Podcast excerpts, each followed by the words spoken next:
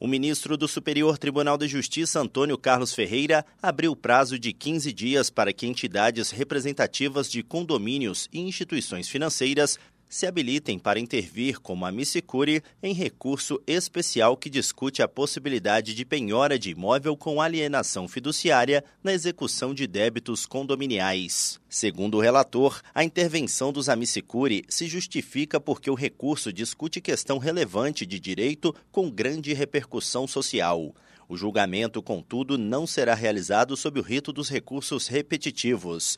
No caso em debate, o condomínio recorreu de decisão que, na ação de execução, negou seu pedido para que fosse penhorado o imóvel alienado em garantia à Caixa Econômica Federal, permitindo, contudo, a penhora dos direitos do devedor. O Tribunal de Justiça de São Paulo reformou a decisão por entender que, tendo em vista o caráter próprio terreno das obrigações condominiais, a penhora poderia recair sobre o imóvel que gerou a dívida, mesmo estando em alienação fiduciária.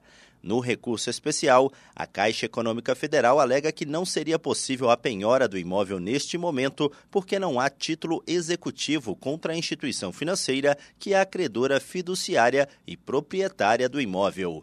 Do Superior Tribunal de Justiça, Tiago Gomide.